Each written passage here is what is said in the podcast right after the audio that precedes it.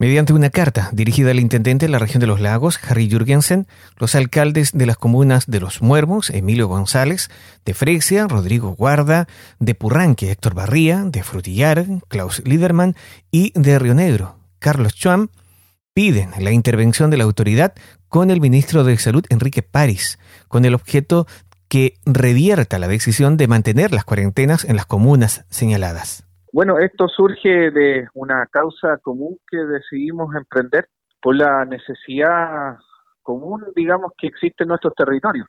La voz que escuchamos es la de Carlos Chuan Ursúa, alcalde de Río Negro. La carta persigue dos propósitos. Uno, evidentemente el más importante, es dejar sin efecto la decisión de cuarentena, pero también tiene que ver con una situación más de fondo, que es cómo los gobiernos locales también nos insertamos en la toma de decisiones que tienen que ver y repercuten, digamos, en nuestros vecinos y vecinas. Eso es lo serio de esta situación, porque en términos concretos somos nosotros quienes estamos acá con nuestras comunidades diariamente, somos nosotros quienes recibimos también las críticas, eh, las demandas de manera permanente, y resulta que el, gobierno, digamos, sentado desde un escritorio, es capaz de determinar una medida sin analizar el caso a caso. Y es por ello que, y de manera transversal, como usted puede ver, estamos nosotros reunidos como alcaldes tanto en la provincia de Osorno como en la provincia de Yanquihue, objeto de plantear con mucha fuerza al, gobierno que revierta, digamos, esta medida para lo cual nos dirigimos ante el intendente que, que sirva también de nexo como intermediario para ante el ministro de Salud, Enrique París. ¿Cómo están sobrellevando en su comuna esta cuarentena?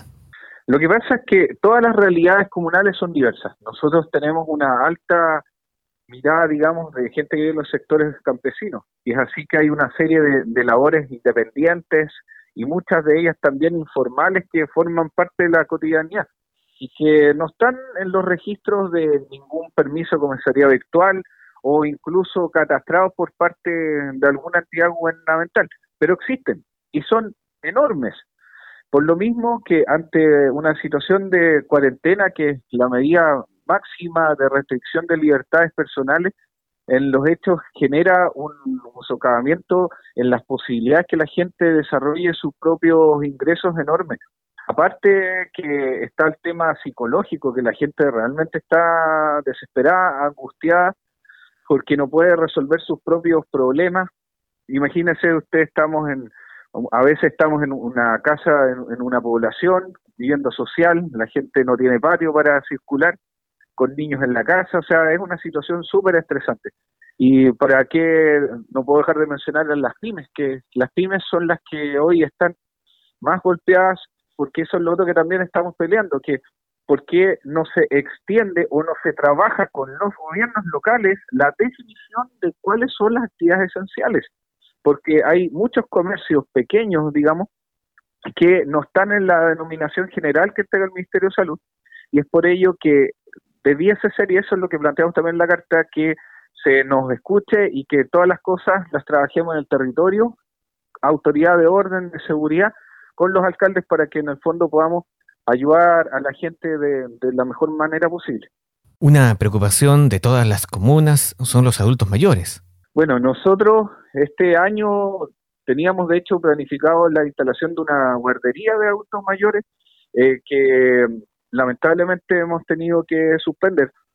Y el tema de adulto mayor es súper serio porque a ver, nosotros estamos yendo con ayuda en alimentos, en tema de en seres de, de aseo, sanitización, pero el adulto mayor quiere socializar, quiere recibir a sus familiares, quiere estar con sus nietos, y resulta que eso hoy son realidades como que mm, tal vez no se le da importancia, pero como uno está acá, está en el terreno, ve eso, y es lo que a uno la gente le demanda. Y yo quiero también ser bien enfático en lo siguiente, que nosotros no es que queramos, eh, digamos, dejar sin efecto toda medida de protección de salud a nuestra ciudadanía, sino que ésta sea compatibilizada con la realidad, con, con la, el ejercicio de actividad económica, con la posibilidad que la gente también pueda tener alguna medida de esparcimiento controlada, pero sepamos que esto va a tener que cambiar porque nosotros hemos de saber vivir con esta pandemia. Había consideración que mientras no se descubra una vacuna vamos a seguir las mismas. Así que por lo mismo tenemos que, que compatibilizar esto con nuestra vida. Y ese es el llamado, digamos, que no se impongan sanciones tan fuertes como una cuarentena, siendo que acá en Río esto nos está generando un, tremendo detrimento, pero inconmensurable, o sea, es, realmente eh, trágico y por eso que decidimos de manera transversal juntarnos a, algunos alcaldes, digamos, y decir al gobierno, ¿sabe qué? Córtenla, o sea, está bueno. Si quieren hacer algo, conversen el tema con nosotros y veamos cómo lo resolvemos.